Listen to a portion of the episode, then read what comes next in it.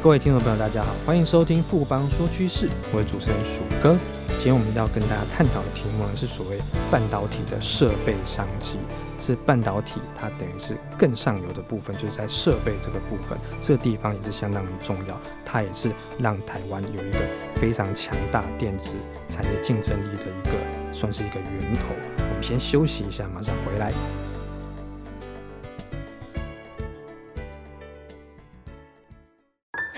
我的投资眼光真的超好，到底投资了什么？哎，快告诉我啦！当然是富邦 ETN 绩优股一把抓，追踪指数零误差，门槛低，小资族也能买哦。那我要赶快去买，富贵要人帮，ETN 买富邦。富邦证券指数投资证券经金管会同意生效，唯不表示本指数投资证券绝无风险，投资人交易前应详阅公开说明书。富邦综合证券股份有限公司经目的事业主管机关核准之许可证照字号为一零七年经管证总字第零零五三号。欢迎回到富邦说趋势，我们今天很荣幸邀请到富邦投顾的分析师翁武胜 Vincent 来和我们谈谈半导体设备的商机还有投资机会。Vincent 好，啊，鼠哥好，各位听众朋友大家好。Vincent 我们都知道说台湾最大的一档股票。就是台积电嘛，那当我们知道说它在半导体代工，就是制造这这一块的话，是非常的大，因为它拥有全球过半的一个市占率，是相当的强大。那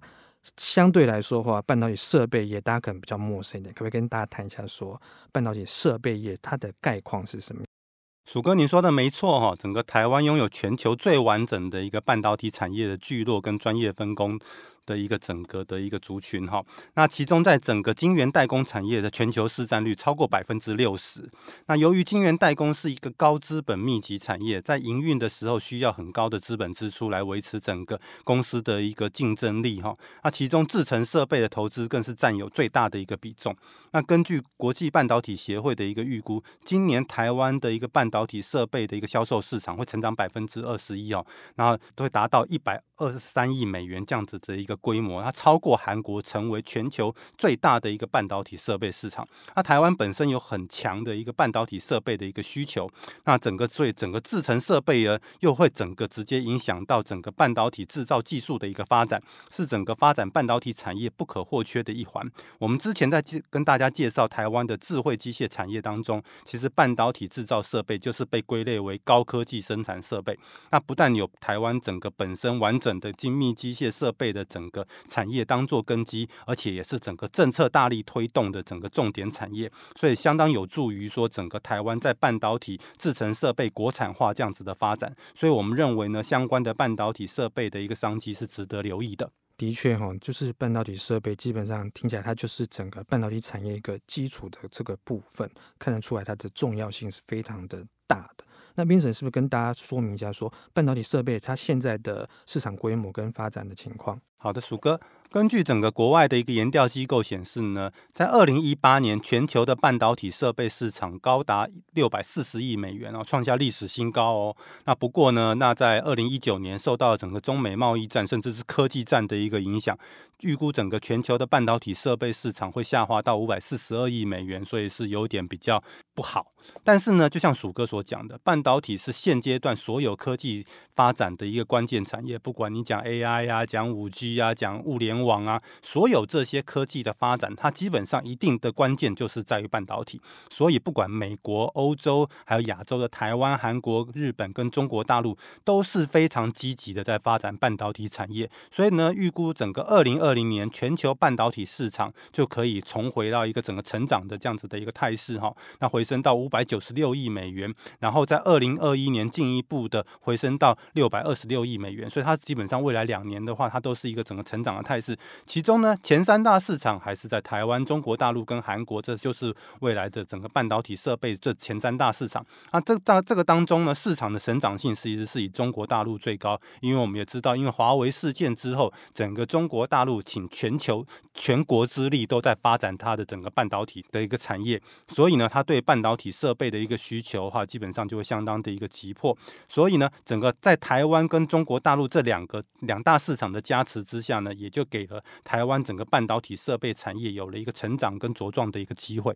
那 Vincent 可不可以简单跟大家谈一下，说整个半导体设备业它是用什么样的方式来分类呢？是的，整个因为半导体那个整个生产设备哦分，它的分类基本上相当的一个繁复哦。那我们简单来讲，第一个它是前端的晶圆制造跟后端的封装的一个测试设备，它基本上就大家我们就可以在前后前端跟后端。那前端的部晶圆制造，就是我们大家知道，像台积电啊，它在制造晶圆这边所使用到的一个设备。那这个市场其实就占了整个半导体设备市场百分之八十哈。那整个前端的晶圆制造设备呢，又根据它制成的不同，有微影的设备、薄膜的设备跟蚀刻的设备，还有像晶圆的清洗设备，还有量测跟控制设备这这些。那这些设备呢，呢，都会直接影响到整个晶圆的一个良率，所以它技术门槛是相当高的哦。那目前呢，大多都掌握在全球前五大设备制造厂商，其中单价最高微影设备，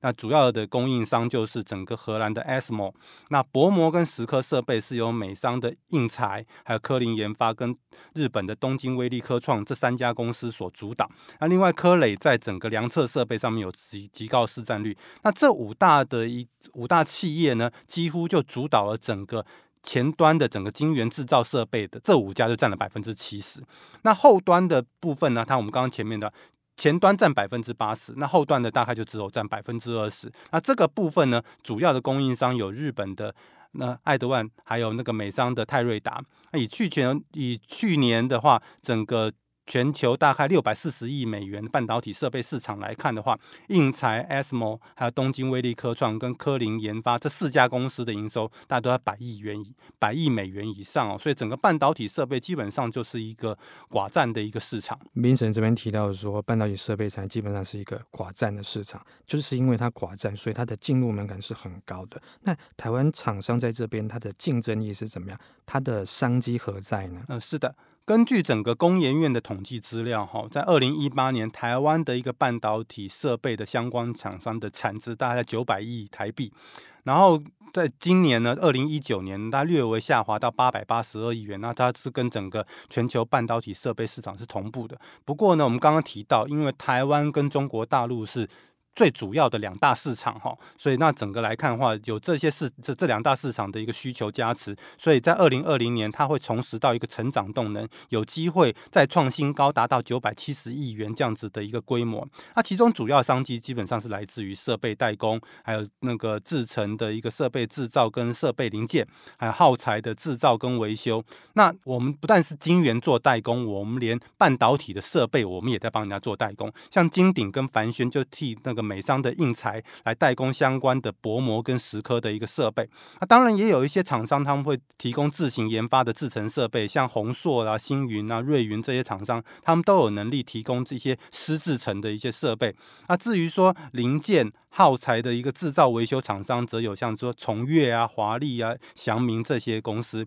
那在后段的部分来讲，那这个地方就比较多了哦，因为后段的封装测试设备对于半导体业者所重视的整个晶圆制造的良率，它比较没有直接的一个关联性，所以投入国产设备这样子的一个替代的一个意愿，它基本上比较高的。所以像君豪啊、万润啊、群益啊这些厂商，他们都有提供相关整个封测过程当中所需要的封胶啊。啊，覆晶啊，烘烤设备啊，另外测试所需要的探针呢，则像旺系跟中华精测这些业者都有提供。其实我们都知道说，台湾它半导体资本支出，像是光是台积电一家，这几年代每年支出都是超过百亿美元。那就像明神刚刚提到，这些半导体设备业者，当然是会。有受惠。那除了半导体设备业者之外，还有哪些产业跟业者他们有机会受惠呢？是的，刚刚鼠哥有提到，台台积电每年花钱都是花百亿美元的，那这个整个资本支出相当的庞大。那为什么他要这么做呢？他就是要维持整个制程的一个持续领先。那像最近不是在讲说，三星的一个七奈米。就出包了，然后导致说高通的高通的整个五 G 的晶片可能产量都会落后。那这个部分就是台积电，它就一直要维持它的一个整个制程技术的领先，所以它一直会有很大的一个资本支出。那资本支出除了说要建厂之外，就是购买设备之外，它当然一定也还是要做建厂的一个工程，它要有扩厂。所以整个晶圆厂的一个厂建工程呢，也会在整个这样子的一个半导体整个制程设备扩充这样子的一个。情况之下受惠。那这个方面的厂商呢，像是有无尘室的一个机电整合的盛辉啦、汉唐啦、凡轩啦、扬基工程，厂务系统的一个整合厂呢，像信鸿，然后细科、鸿成。那另外呢，像整个中国为了解决整个半导体产业受制于人的这样子的困境，它也在加大整个半导体的一个投资力度。所以，我们其实看到说，前面我们所提到的这些盖厂，然后去做机电整合的这些厂商，他们其实也或多或少都有在去大陆做进一步的发展。那包含我们前面讲的半导体的一些制造设备厂商，他们也都很积极去往大陆、中国大陆去发展。所以，整个来讲的话，我们所刚提到的，从半导体的制造设备到整个的一个建厂这样子的商机，我们认为相关的一些企业都值得大家去做一个留意。谢谢 Vincent 今天带来这么精彩的分析跟看法，谢谢 Vincent，谢谢鼠哥，也谢谢大家。经过今天的节目呢，相信各位听众朋友对整个半导体设备它的相关商机应该都有更进一步的认识。不妨说趋势，我是薯哥，我们下周见。